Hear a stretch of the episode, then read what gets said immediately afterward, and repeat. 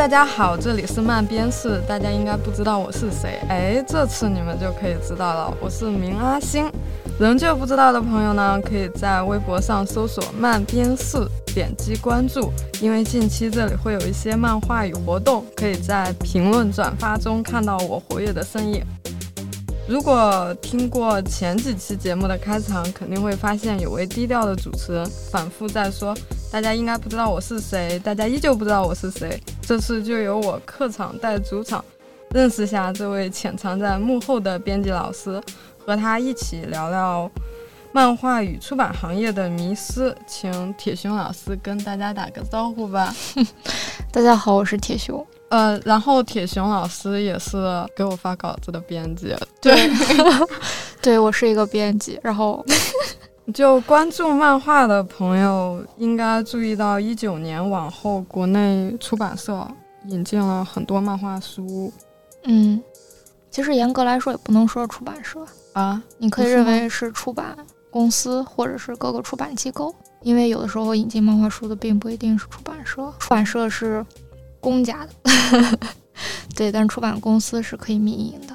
呃，民营的这种出版公司，他想要找出版社合作出书，他的身份其实更像是一个创作者，或者说是一个策划者。嗯，他提供选题，提供内容，或者是编辑，他提供的这些东西，出版社要审核。就相当于他是一个出版社的一个内容的外挂，嗯，然后出版社觉得，哎，你这选题很好，或你这个书不错，那我们就做，然后我们为这本书提供书号，这样的一种合作模式。管理严格的出版社，它还是会审核你的选题、对接、流转和各种内容的审批上，出版社会有不同程度的参与，它其实更像是一个对选题的审核者。但是审核的不太严的出版社，他可能就看的没有那么细。啊，那大家不是会比较倾向和那些就是审核的不太严格的？对，会倾向。不过呢，各个出版社它有不同的风格，你跟他合作，对吧？他给你提供书号或者是这一套这种出版的条件和资质，这个东西每个出版社的价格是不一样的。有些出版社可能会便宜一些，出版社会贵一点，或者是有些出版社严一点，有些出版社不太严。然后还有一些就其他的一些利益牵扯就不一样。我在出版社里，我有一个认识的人，比如说他是一个资深的编辑，嗯，然后对方也曾经跟他有过交集，或者说关系比较好，有彼此信任的话，那合作起来也更顺利。所以这个东西就是变数非常多，嗯，哎，那你在引进漫画的时候有遇到过什么困难吗？那困难还挺多的，最常遇到的困难，嗯，就是这个书的版权不明确，这其实是最常遇到也是最难解决的困难，比如说。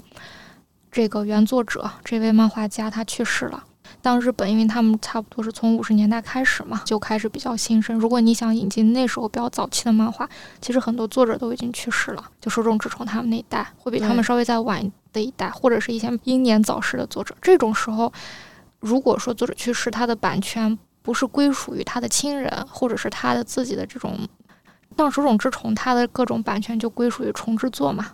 但是像没有这样的，就这种版权管理公司，版权就流失了。虽然书曾经在这个出版社出过，但这个书对这个出版社来说就已经绝版了，它不会再出了。然后原版权也不知道在谁手里。那这种情况下，这个书你出还是不出，就是一个人生拷问。有些人可能就选择出了，我大不了列个声明，对吧？说我这找不到版权。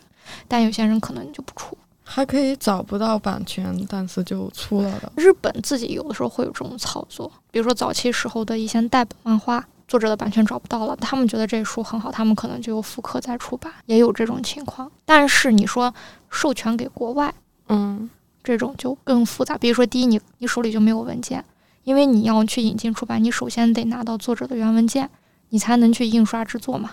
对这种情况下，你手里连原文件都没有，除非你手里有原文件，你可以这么干。但是我总觉得，反正可能我不太会这么做，因为我之前听你讲的，就是一本书引进过来的时候，因为那本书里面本身就有很多文章短篇集，但是有不同的人的短篇，就要跟不同的作者去要授权。对，就这也是一种引进的难度。还有一种情况就是，它有点像是一个漫画资料类的书。就你看，嗯他为了介绍一本漫画，他有的时候会用里面的内页，会用里面的一些资料照片，或者是这个书的封面等等吧。这个时候，比如说他介绍了一百多本书，可能有一百多个各种各样漫画的内页和封面。有的时候，原出版社会代为你侵权，帮你处理这些权利。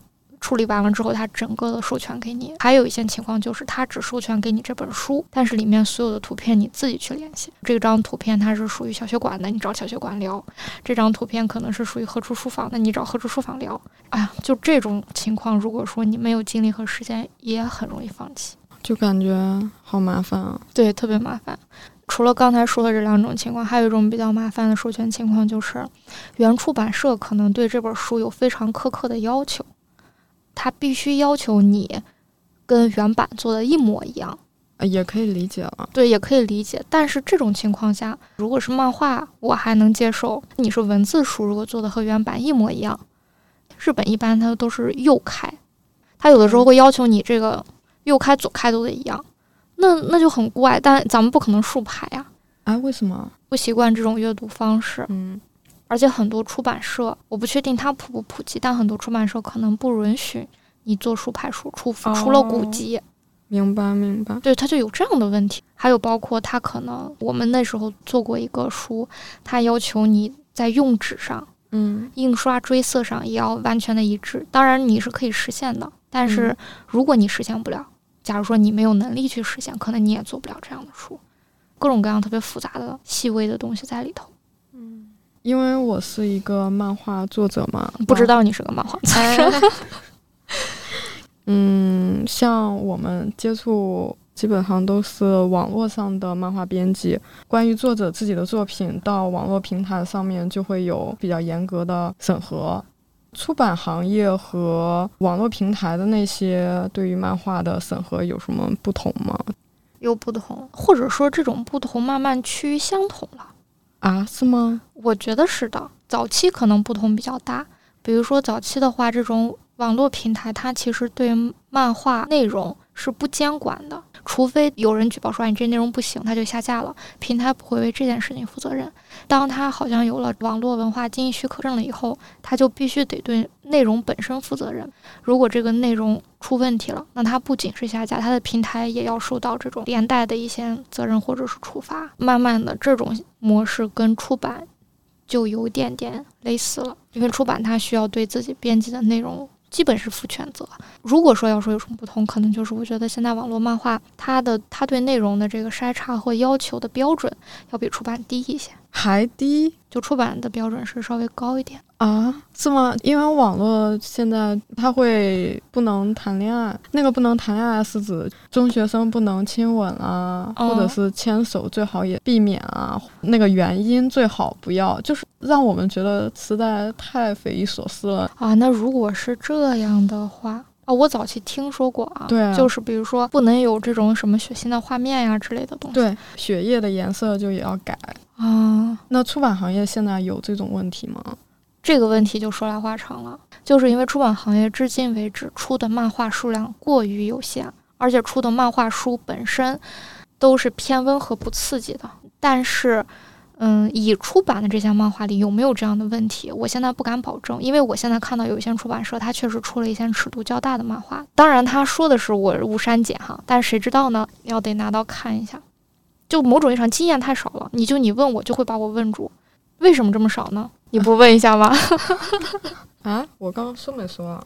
你没说，就这两年吧，一九年、二零年，然后各出版社哦，或者出版公司吧，出了很多的那个漫画书，漫画书。对，线下的关于漫画的活动就也慢慢多起来了，嗯，这种改变还还蛮明显的。你能明显的感受到这个，你知道为啥吗？为啥呢？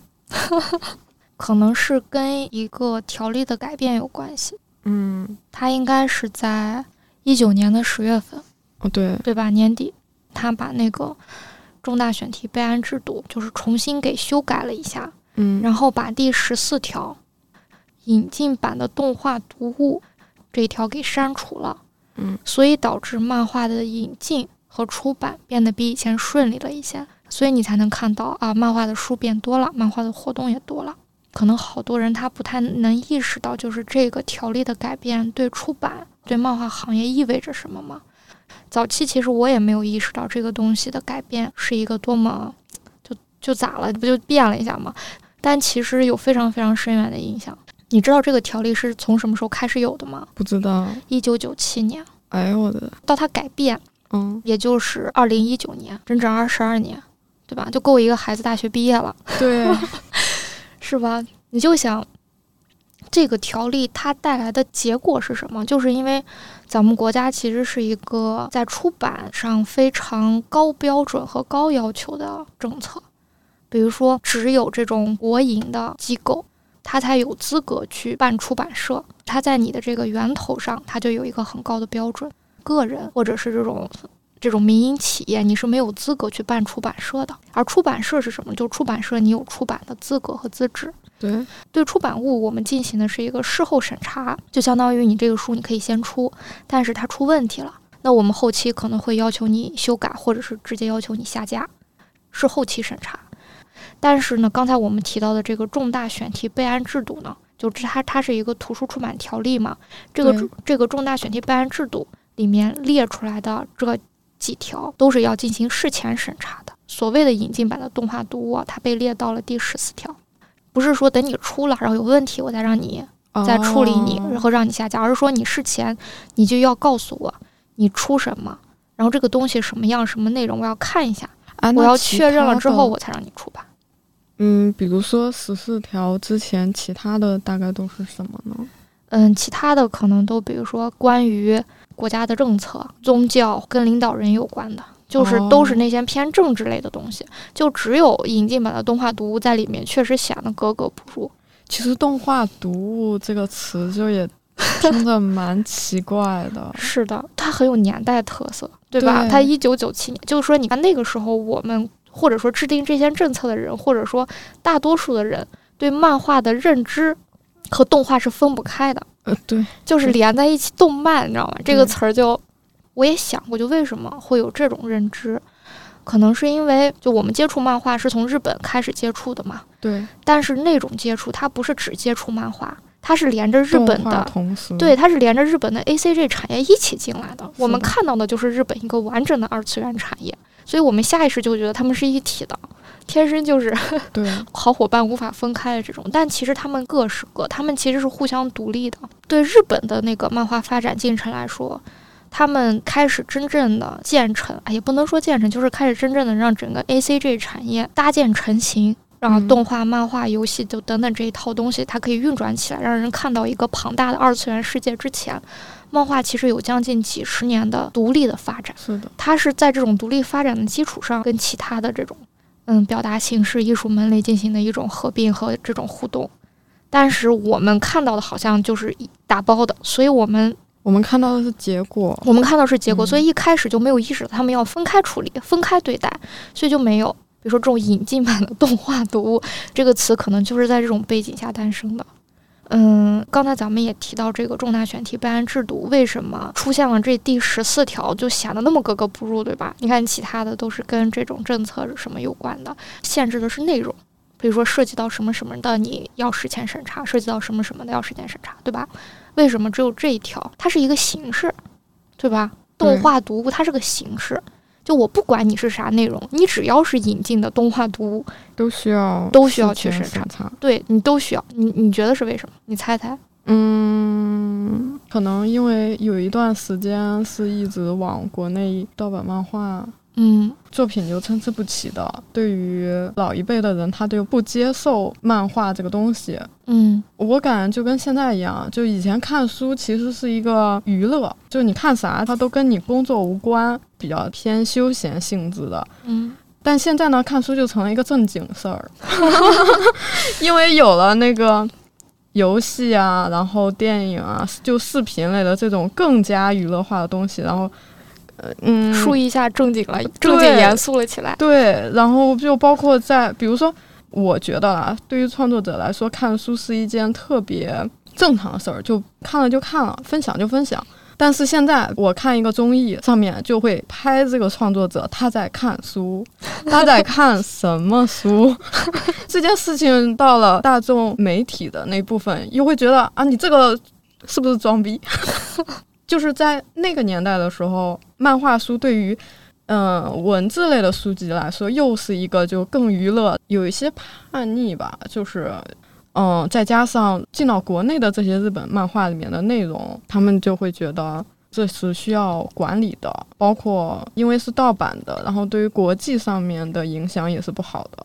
对，具体怎么管呢？又没有一个更加专业的人在那里，文化发展就还是比较靠后的一个选项。是的，我我觉得就这么粗暴的给他写上了一个动画读物。不能引进，或者说引进要进行一些事前审查。是的，我可以再补充刚才你说的那一点，除了比如说这种国际影响啊，因而且包括咱们当时引进的确实是日本的这种偏商业类型、偏娱乐的这样的漫画作品，所以就更容易被视为闲书，视为这种不良读物。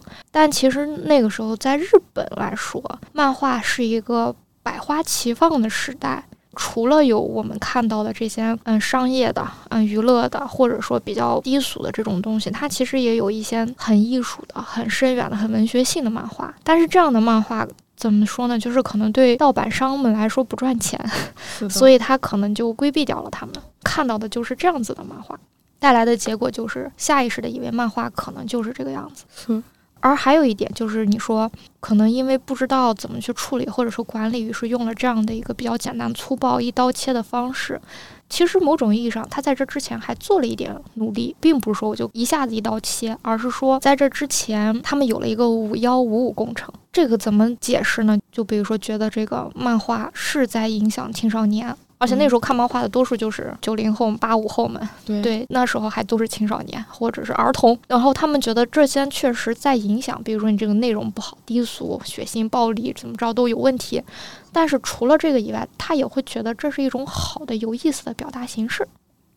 再加上他确实是在青少年间有很好的反响和反馈，对吧？那时候，嗯我觉得那时候的漫画盗版商肯定都挣了钱，必须的，必须是吧？？所以他们可能就会觉得，我们能不能发展属于中国自己的漫画？所以那个时候就有了五幺五工程，然后找了五个出版社，然后创刊了五本漫画杂志。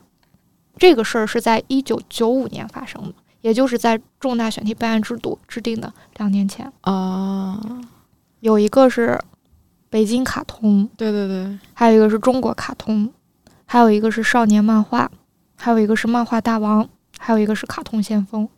感觉卡通的频率出现有点高，就是你看我们这动画、漫画分不清，对吧？漫画和卡通也分不清。对。你来解释一下什么是卡通，对吧？作为一个漫画作者，哦，我解释不了，就就这个东西，你知道吗？微博上也天天吵，然后我看了就有一种，哎呀，我的天啊，行吧，其实卡通就是最早，你可你小心点，我咋了？我咋了？对吧？要要开始要要炮轰我们了？不是不是，就我觉得最简单的，我见过的一种最简单的，对嗯我也有说服力的一种说法，就是它其实是一种风格。嗯，就漫画它是一种表达形式，而卡通是一种风格，它是可以被漫画用来表达一种风格，是的，对吧？漫画除了用卡通的风格，它还可以用对吧写实的风格，对吧？就是，所以我就不知道，哎，对，那这有什么好吵的？哎呀，可以吵的太多了，你们还吵过啥？就什么黑白啊、彩色啊，嗯，我记得你说过是努力啊，还是天赋啊？对对，反正就这些吧，来来回回的。有没有结论？我觉得是有的，但反正吵，你只要是吵，那就没结论了。行，这个我们可以下次说。是的，嗯，然后还有一个点就是，所以你看，他也去做了这些努力，但是嗯这五本漫画杂志好像现在还在的，应该就是《漫画大王》，就是那种搞笑的、偏低龄的这种漫画。哦，嗯，剩下的漫画杂志基本上就在这个后续的发展过程中，陆陆续续的就停刊、改版，淡淡的随着纸媒就慢慢没落了。就你看，就是我当时也想过，就是为什么这个方法，我觉得感觉其实还挺好的。哪一个部分就是在一九九五年的当下，对吧？我找几个出版社，我们自己创刊漫画杂志，以及有了这样一个备案政策，间接的控制或者说限制这种引进漫画的。其实他想过，他并没有说没有想过，就是对吧？一拍脑袋去做这个事儿的。为什么效果不是很好，嗯，变成了我们现在这个样子？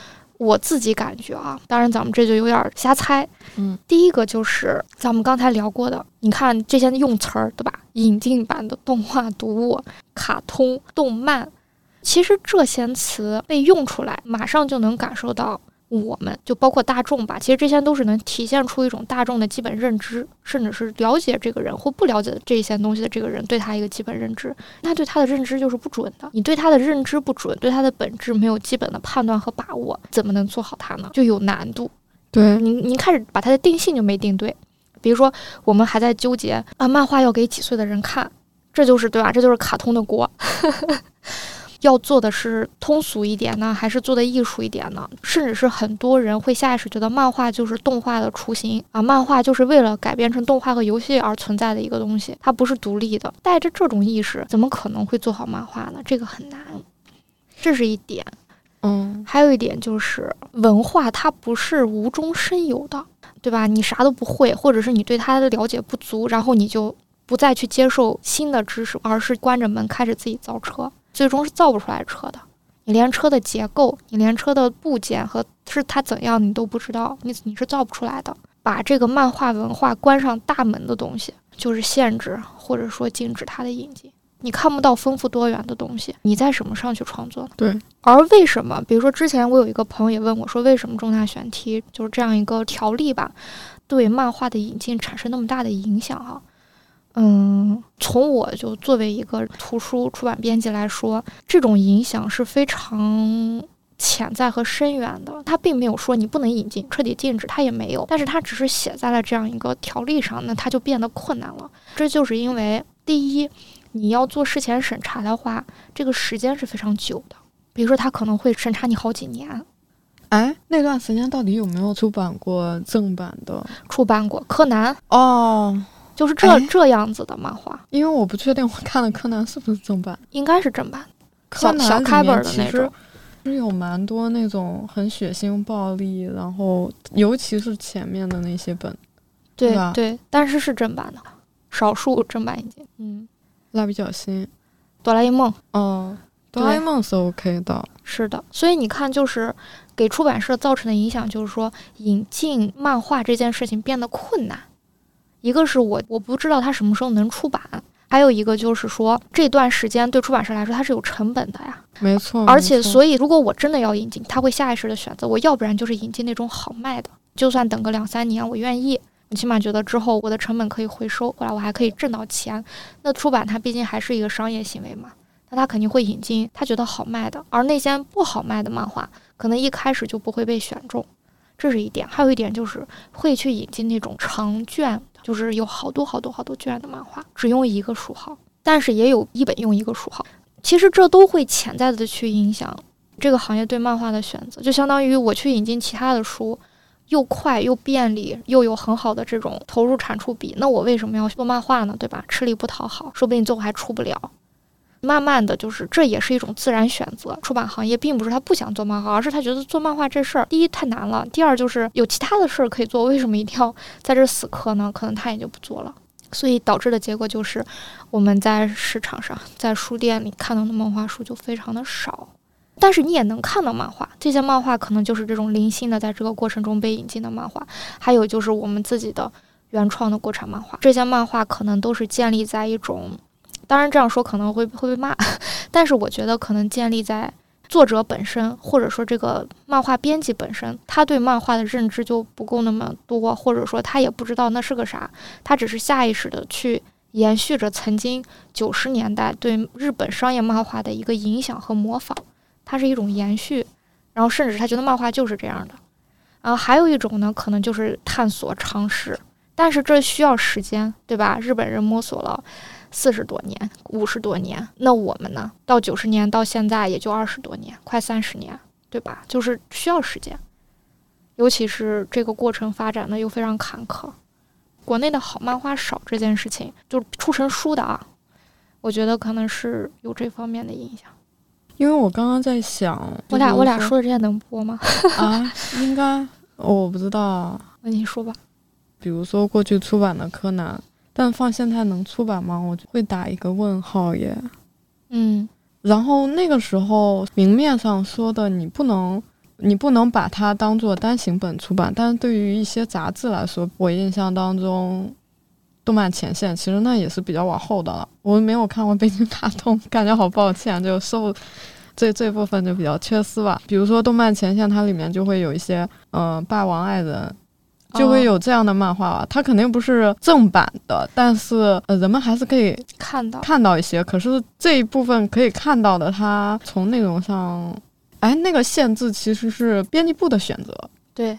就不太有什么类似于高野文子、中本大洋，那个时候不知道就没有吧？没有，不太有这种类型的。可能他们还是可能他们都不知道有这些东西。呃，应该不要这样说，他们还是专业的。我不知道是不是这样说，就是嗯，因为我自己只经历了从九十年代到现在嘛，嗯，就出版行业它也不是一成不变的嘛，在一个发展和完善的过程中，就虽然我们的出版行业整体来说就还是相较落后的，尤其是跟日本比起来。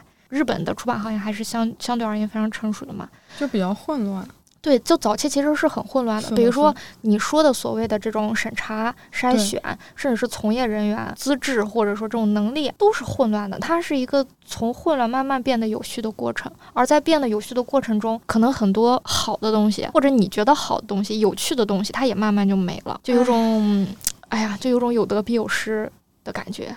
就有点像这样举例，我不确定恰不恰当。就相当于一个公司，它刚开始很小，是一个小作坊，就是很随意、很自在，什么都可以做，你有非常多选择。但当这个公司慢慢的越来越大，它的管理制度、条例越来越正规，虽然它的效率更高了，然后它能做的事情越多了，然后流程更顺利，但是限制也多了。是的，它那种欢乐的状态，或者说因为这种随意自在而爆发的一些东西，可能就没了。这是一个必然的过程，虽然有点伤感。哎，那就是网络平台的漫画，他们面对的审核部门和出版社面对的审核部门是一个部门吗？嗯，不是一个部门。网络的我不确定，但在出版就现在进行时我不确定，因为我没查。前段时间，嗯，可能还是直接归属于中宣部，现在是直接宣部。对，各个出版社当然它有自审自查的这样一个资格，但是起码像刚咱们刚才说的这种事前审查这件事儿，就是要给中宣部去审。嗯，比如说哔哩哔哩或者漫翻这个引进，就他们他们只要有网络文化经营许可证，他们就可以登漫画了，而且是可以没有书号的。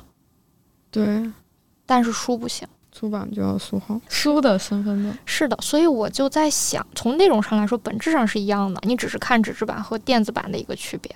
但是它在管理上，它就是两套系统。目前网络的这种管理比出版是要松的，有些人预计未来会越来越严，就甚至是让所有的电子书都要有书号，那恐怖了。所以那时候也许会面临就没有那么多书可以看了，嗯，或就或者是没有那么多漫画书可以看了。这是为什么呢？这个跟互联网的发展也是有关系的嘛。这个行业它也是在不成熟、混乱、慢慢往越来越有序的过程中进行嘛。因为我。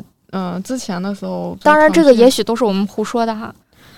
我觉得不是胡说，比如说我之前在腾讯上面就收藏了几本漫画，它其实就是很写腥的。然后前几年的时候就还在那儿，当时就想就放那儿吧，反正什么时候有空就看，就一直没看，直到有一天发现就全部都没有了。就其实它一开始也是正版的，就是相较于其他的。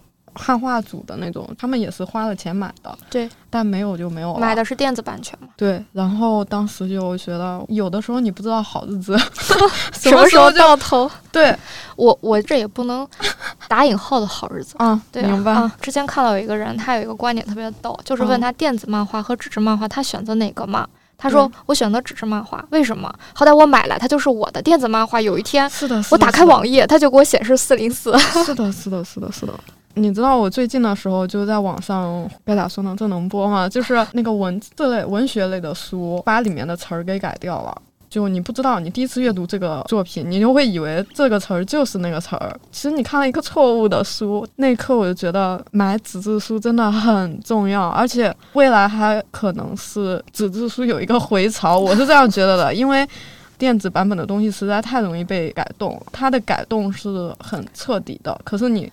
书拿的，你在家里面就在家里，它它就一直在那里。也许，呃，比如说你出第一版、第二版版本上，就那个时候他改了，但是你好歹你还是有可能买到第一版的书的，对吧？就是别人也不会去你家把你书抢走。对，太恐怖了。那你为什么会觉得这是一件恐怖的事呢？因为我要看一个东西的话，我是想看到作者他本来就要表达的那个东西的，我不想中间掺和一脚，然后。就我其实对可怕这件东西的理解啊，人那就这种表达，你接收信息其实是没有绝对的自由的。就你不管是书还是新闻还是任何的信息，它都不是绝对的。就你自己说出来的东西，它也不是绝对的自由。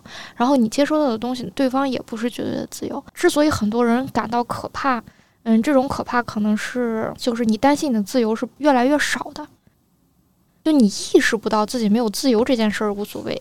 如果你意识到自己的自由会越来越少，这件事情就会让人觉得恐怖。但是我感觉就是，我觉得这话题可能聊不清楚，我们可以下次来聊这个话题。怎么定住了？我在回想啊，因为我在回想最近看那个《天死红河岸》。然后上面它就有比较多的亲吻镜头，亲吻的地方它倒是没有删，但是它有一个我要简单的介绍一下往后要发生什么，然后它就会放一个之后会出现的画面嘛，就会出现的图，然后那个图是很完整的，亲吻和胸部都是有露出来的，没有把它抹去。但往后翻着翻着翻着，看到正在发生的那个地方的时候，变成圣光了，就是白色的，然后就只剩下了两个大头，然后。你就觉得，嗯，有一种怪异的感觉，你知道吗？就干嘛呀？我的天！然后你往前翻翻，还是可以看到的，就他在另一处。明白？我跟你说，这可能是编辑的失误。我也觉得，还是就是一种混乱的感觉吧，就是他。这个有一点好处是，比如说漫画，不管你是文字也好，还是对画面的那个删改，还是要人工来做的，对吧？但对于文字的书，它可能就是要代码，然后换一下就可以全换了。是的，嗯，对，漫画的修改还是相较有难度的。对，但其实，嗯，作为从业者，尽可能是不对原书进行过多的删改的，就能保持原书的状态是最好的。但是有的时候你确实不得不去进行一些删改，理由就是说你不进行删改，这本书可能就没有办法出版。对有一些编辑来说，他就是说那我就不出了，我在删和不出之间，我选择不出它。对，代价就是说就没人看得到了，没有人看得到了。对有一些编辑来说，那他就说我愿意删改，然后为了让更多人能看到它。但是大家看到的可能不是原来的样子，大家可以猜原来是什么样子。我的天！目前其实我听到过两种，就是在删改上的大家的这种讨论。一个就是说这个地方我需要打码，对吧？我就直接是打一条码，让大家看到这里是打码的，自己去补充。还有一种呢，就相当于是我把它处理成另外一个样子，就让你意识不到我在这里做了修改。这种处理方式其实也有争论，我觉得这真的是价值观一种选择，就看你选择哪一种。嗯。单纯的从读者角度来说，当然会觉得你原汁原味出是最好的，就是它很复杂，就它是一个抉择。比如说，我是我是选择不出，还是选择编辑的抉择，还是选择打码，还是选择替换成另外一张图，让大家意识不到这里修改了，这其实是一种抉择。对，是对编辑的抉择。那那比如说，像在你们工作的时候，审核这部分，编辑能做出的那个努力的空间是有多大呢？这部作品的那个删减的程度，能够通过努力来改变吗？嗯，我觉得要大家加把劲儿。我觉得是这样，就是看你要删减的内容是什么。哦，有一些有个底线，有一些内容它就是红线，你你再努力都没有用，它就必须要被删掉，或者要必须要被修改，否则你这个书就不要出。嗯，有一些编辑吧，我就我就不举例了啊，就有些编辑他就是我就不出这样的书了，就我就出我能出的书，原汁原味的出他们。对，有些编辑会这样，然后有然后还有一些修改，我觉得是可以经过努力让它尽可能的不被改掉。或者是尽可能的不要损失那么大，其实还是围绕着修改和怎么修改，出或者就不出之间的一种选择。对的，就这个在这个方面的努力，其实如果是红线以下，那就是就就你的努力是没有用的；但是在红线以上，你的努力还是稍微有一点用的。就是我知道的一个例子，就是。嗯，曾经有一集是，就是男主角和女主角就是拥抱在一起嘛，对，就他们的上半身都是裸着的。这种这个拥抱的场景，它不是实际发生的，它是在一个女主角就是她经历了各种轮回转世之后的一种抽象的一种表达。嗯，因为是裸着上半身，而且那个漫画刚好也就是在上半身。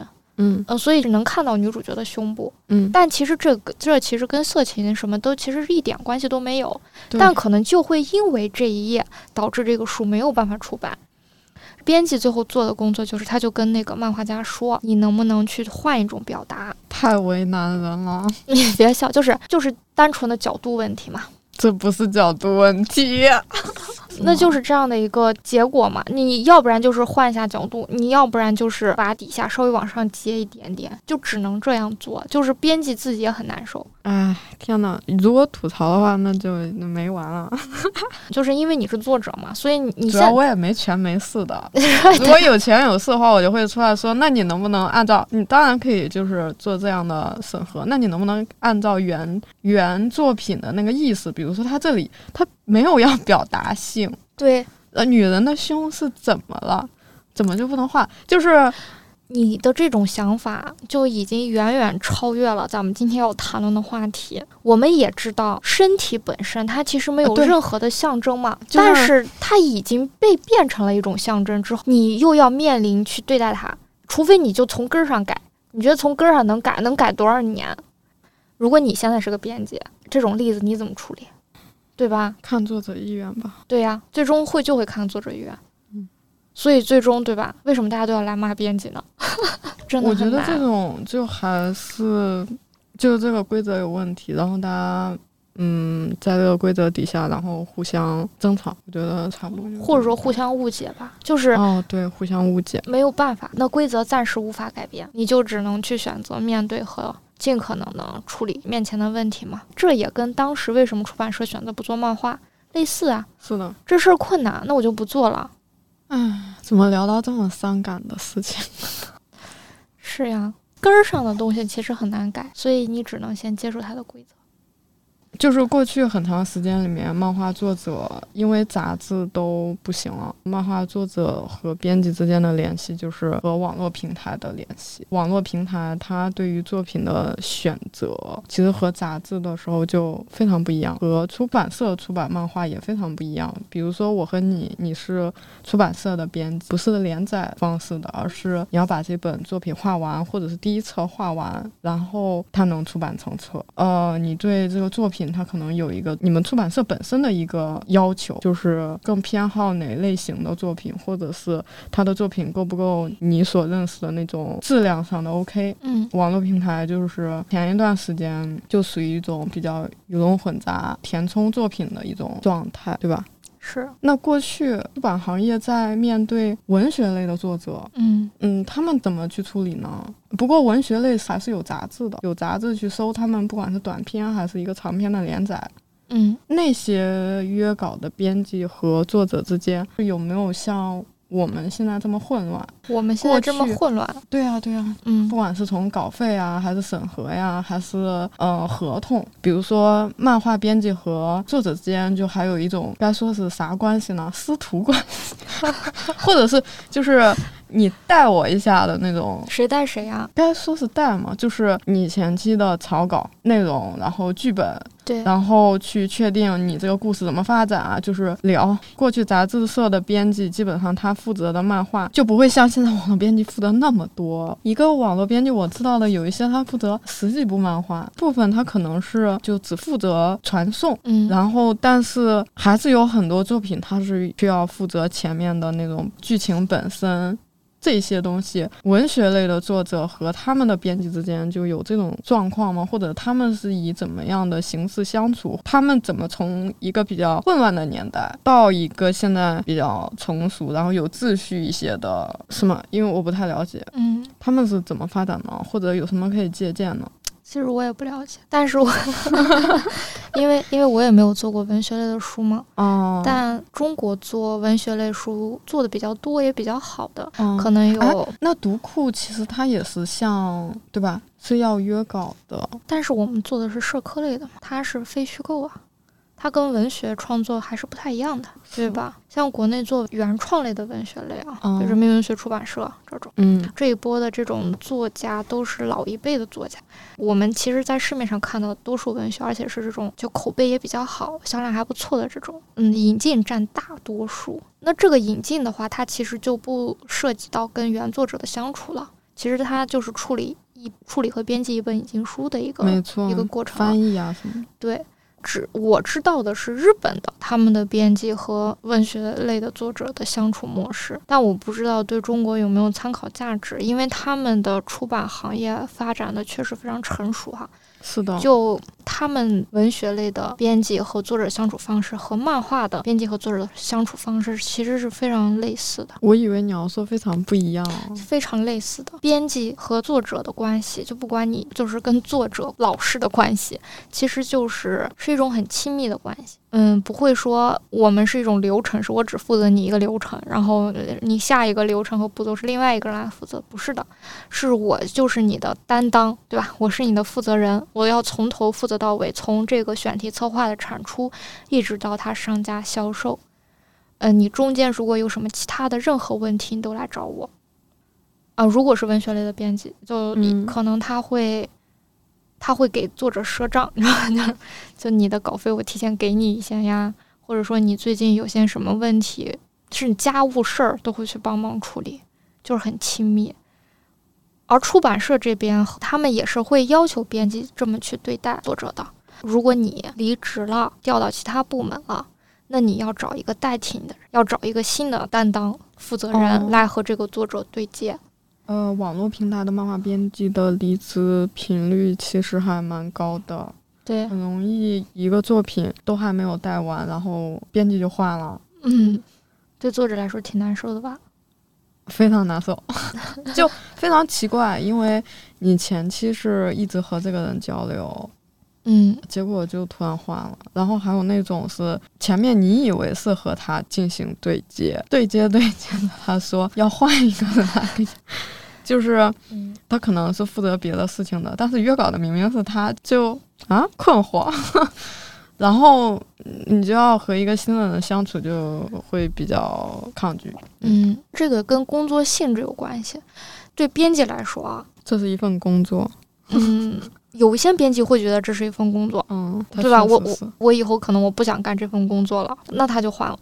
但是对编辑来说，好的就是作者不会突然换，他可能会同时带很多个作者，但这个作品在这个作者这儿被换的可能性非常低，基本上就是这个作者会一直画这个作品，不会遇到像作者突然中途换个编辑那样的事情。是的，没错。我当时也想过为什么会这样，就是因为编辑是可以被取代的，但作者很难被取代，对作者来说，编辑也挺难被取代的，是吗？但编辑自己可能意识不到，他想换，他他说走就走了，对吧？就这对错。不过有一些作者习惯，因为真的有一些作者因为换了编辑太多，所以对这事儿也就习惯了。嗯啊，我一直以为编辑是可以随便被取代的，不是不是不是，我觉得不是。那你觉得为什么不是？一个是就跟之前几期邢云老师提到的，不知道的朋友可以听一下 前几期。对，对，就是他讲嗯的关于你和一个人相处，然后有一些比较基础的哎，我这样话语场。啊，对，就是我就直接提好吗？嗯，就跟之前那个别的女孩儿 有一期你快把你听过所有博客都说一遍了。真的，你是来打广告的吧？不是？哎，真的，这个我觉得我有想过这件事，我觉得可以聊一下。嗯，就 是之前的时候吧，我在听电台的过程中，或者是之前慢编室，然后慢翻要打广告，对，或者这个行为会被理解成打广告，对吧？是的，是的，我们可不可以以一种另外一种方式？这就不是打广告，这就是我们觉得那个节目或者那个平台挺好的，是我们认可的。我们就是没有任何利益性的，就这样很自然的分享出来，也不在于谁占谁的便宜。因为我觉得网络上现在就有一种氛围，就让我非常讨厌。嗯比如说，你不管是干什么事儿，或者是你创作一个题材，就很容易被别人理解成你是不是在蹭热度，你是不是在打广告，你是不是在为了赚别人兜里面的钱。可是有的时候就是发自内心 觉得这个事儿有的说，或者是可以创作，没有别的那种利益的感受在的。嗯也会被人误解成这样。之所以产生这个误解，就是消费主义，或者是人对于这种，比如说你可以在微博上搜我的名字，然后关注我，另外一个人的反应就是说，那你是不是在打广告？嗯那为什么不能理解成说，你就是可以通过这个了解说话的人到底是什么样的？嗯用这种方式去除掉，就这种金钱资本 划分的那种观念，就特别讨厌，对吧？是挺讨厌。就是在这一种小事儿上，加强了人们对于你做这个是不是怎么样怎么样，你做那个是不是怎么样怎么样，我就觉得，唉，不要。我能明白。对嗯，你可以说，我不拦着你了。你为了说，你已经解释了这么多了。之前我推荐给你的别的女孩的那期，就是说女性之间她有一个话语场，然后我在这个话语场里面，我是确定我说怎么样的话都是 OK 的，然后这个空间是对我非常友好的。不知道的同学可以。所以编辑跟作者之间也有一个这种很舒适的话语场，并不是你和任意一个编辑相处都会有的，都需要时间培养的，甚至他就培养不出来。因为你们最基底的那个认识不同。嗯现在给我换一个男编辑，那可能，呃，可能也有一些很好的男编辑吧，但是在一些基础上，能我能理解你的意思。，对那种基础认识不在的话，沟通就会非常困难。然后，所以对你来说，这种不可取代，更像是人和人之间的相处，而人和人这种相处，然后才孵化出来了很多的想法和作品。没错，就它不是一个单纯的工作，嗯。但是这样，但是能抱着这种想法去工作的编辑有多少？非常少，非常少，非常少。哎，天啊！因为我之前的朋友也是漫画编辑嘛，然后在一个比较大的平台，嗯嗯，每天就看他 非常疲惫，然后很难受，然后向上又看不到发展空间，那个时候就觉得天呐，我要对编辑都好一点，真的。那他那比如说像你说你那个编辑的朋友，嗯，他是怎么去理解他和作者的关系的？刚开始就会有一些幻想，这种幻想就比较日本式的那种吧，和作者共同创作一部我们都认可的优秀的作品。嗯进去之后发现就完全不是那样，平台它会给你布置很多绩效的任务，嗯，对？吧？这个选题报上去，它能不能被认可，或者是有没有热度，就在最基本的这一部分，平台它就会有一些要求，它跟你的工作是直接挂钩的。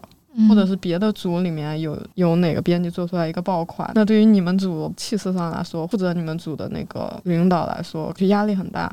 同时，你即便是作为一个新人编辑，你还是要负责很多个作者，不同的作者的性格又不一样，对吧？对有一些作者他可能他就觉得编辑是自己的保姆，哎呦我去，那个时候就很讨厌作者，你就觉得他们没有个人生活了。无论任何时候去敲你，那你就必须要回复。如果你不回复，那他就 一路打到领导那里，说他没回复，然后就会被骂。你在这个过程当中，你本身对这个作品又投入了热情，结果变成这样，最后就挺难接受的，对情绪上打击也蛮大的。有的时候你负责一个作品，比如说前三话或者前五话，在上架之前就一直在聊，一直聊，一直聊，终于上架了。刚开始是一个非常良好的状态，结果开始连载了，差不多你就要一周一更嘛。对，那那作者就垮了，对因为前期的沟通的那个时长是非常久的，就能保证前面的质量。等到你要一周去提供一次呃想法，这个时候就会认为说，那你可以前面背的稿子多一些，后面留出你每一周就你想法的空间。但结果就是作者就会拖稿拖到你要一周面对一次这个这个事情，故事就越来越垮。尤尤其像编辑如果脱手了，因为你的事务非常多，然后发现作者就连走也不能走了，这个时候他就会很怀疑，那我到底对一个作者的帮助或者是我的投入到底要多大才行？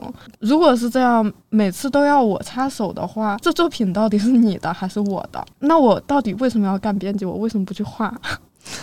对吧？其实很多编辑他本身他就会画画，是的，那那我干嘛不去去画一个作品呢？或者我就去负责剧本呢？比如说他本身也会画画，画的也很好，但是在作者那里就得不到尊重。作者会尊重画手，而不会尊重编辑。但他明明就会画画，如果那我现在画画了，你是不是就会给我好好讲话了？嗯，不管是人际上面的，还是作品上面的，还是相处上面的，或者是。你跟上司之间，嗯，你特别认真的认为这个作者他很有潜力，然后作者也一直在进步，你也替作者说了好多话，但是上司觉得流量不够，那我就要砍掉他，然后你要去跟作者说这件事情。对，还有就是你去跟作者说要这么做这么做，然后流量就会上去，作者他就有怨言，但是最后作者被说服了，结果那个流量没上去，然后作者就会怨你。就是是的，作者经常怨怨我们。没错没错。不过我觉得网络平台的漫画编辑跟出版的漫画编辑还是稍微有点不太一样的，蛮多不同的。对，所以我有的时候就会想，那出版社如果批量的进入之后，会不会对于漫画整体有一个改变啊？或者那个改变是比较向好的，可以让一些漫画家还能活的。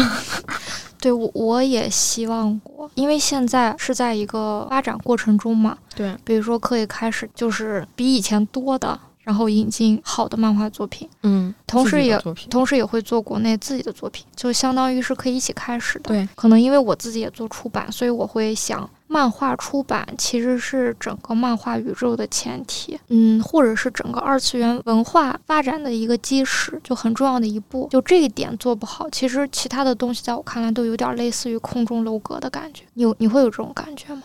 嗯。该怎么说呢？比较深入的接触出版行业后，嗯，我是有这种感觉的，但是之前是没有。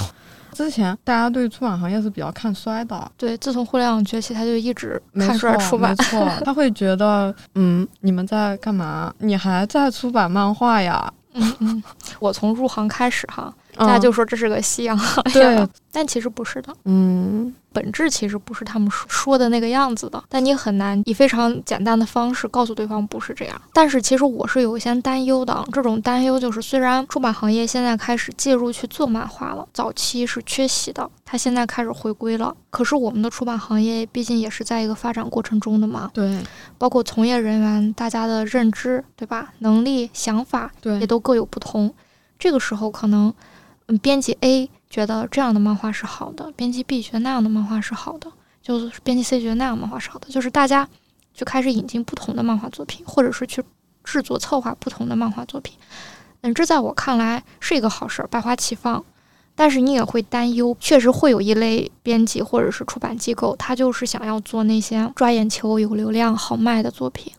如果说其中有这样一个作品创到了枪口上，会不会又在为漫画的出版带来一些什么样的束缚？会被就是在俄兰，就扼杀在摇篮里是吗？对，我刚刚说了什么？鹅栏，就是请你就你就简称哈，以后我们就用这个词来来表达这个意思。对，就是你说的是一种理想状态。嗯。你看，就是，哎，行，别笑，你是在自己笑自己吗？行吧，就是扼杀在摇篮，简简简称鹅兰，很好，很好。开头字和结尾的字，是的，中间缺什么？中间缺了好多字，就证明你的这个反应速度还是很快的，自己就一下子就处理了这么多信息。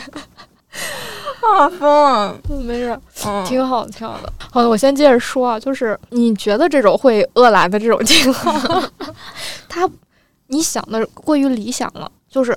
并不是所有的从业人员都有职业道德，就这样说可能不好，但是确实是这样。曾经为什么会一刀切，就是会觉得我不想让你去引进那种那种类型的东西，但是带来的是好的东西，可能也没了。嗯，但现在是我不一刀切了，不好的东西也有可能进来。不好的到底是啥呢？比如说可能会有厌女抽女的东西，哦，对吧？我们不从形式上，不从动画读物上来限制它了，可能会从内容上限制它了。但是从内容上限制它，就有很多的缝隙、漏洞可以钻呐。这种沙石俱下的这种引进，当然，我觉得百花齐放是好的，但是这种沙石俱下的引进，如果说有一部作品撞到了枪口上，那就很容易再会带来。是的，其实我是横向类比这么想到的，也许可能会扼杀在摇篮里，但是你可以看图书市场，其实还是有非常多烂书的。嗯这件书为什么没有被扼杀在摇篮里？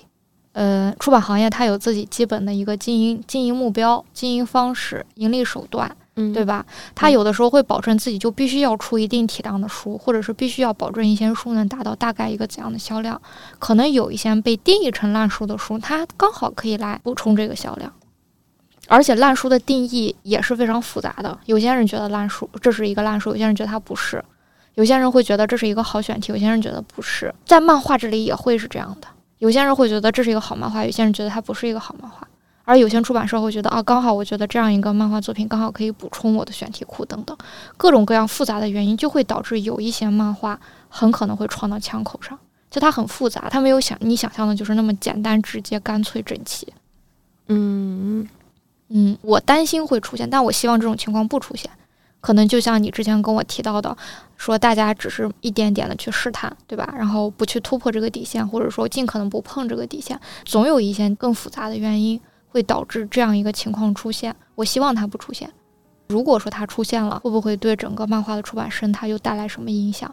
有一些人也会隐隐的担心嘛，因为你确实被管束的太久了，你现在连张个翅膀都不敢了。没错，嗯，然后还有一点就是，就乐观的地方就是说，当出版行业开始慢慢回归，然后去做漫画，一个是引进到更多好的作品，大家也不会再因为曾经的那种限制，只去做那种好卖的，或者说更好审查的。在这种情况下，可能就会各种类型的漫画都会多，然后好漫画的比例也会高。我觉得可能对作者来说，创作上是一种帮助，对漫画的认知、理解和接受上也会比以前更多元和丰富。比如说现在，我觉得大家对日本漫画的认知其实还是停留在九十年代那种感觉，是的，所以我希望呢，就是这个事情能得到一些改变是，然后以及在做这件事情的过程中，各出版机构也会去培养漫画编辑嘛。就漫画编辑和漫画书的编辑是两个工作嘛，对吧？当你有了原创需求的时候，那你就必定会需要漫画编辑。那这个时候可能也会对中国的漫画市场有一些新的变化，希望是好的变化。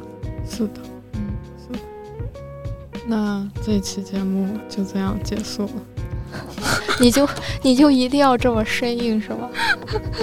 行吧，那就啊，这样。这可以成为我的风格，就是你还想要有风格，真是够了。那行吧，之后可能我们还会去聊一些今天可能因为时间限制没聊到的话题，没错，到时候希望大家能对吧？不厌就不要嫌弃他。对对对，开玩笑，不要嫌弃我们。嗯，希望大家继续关注，拜拜。拜拜。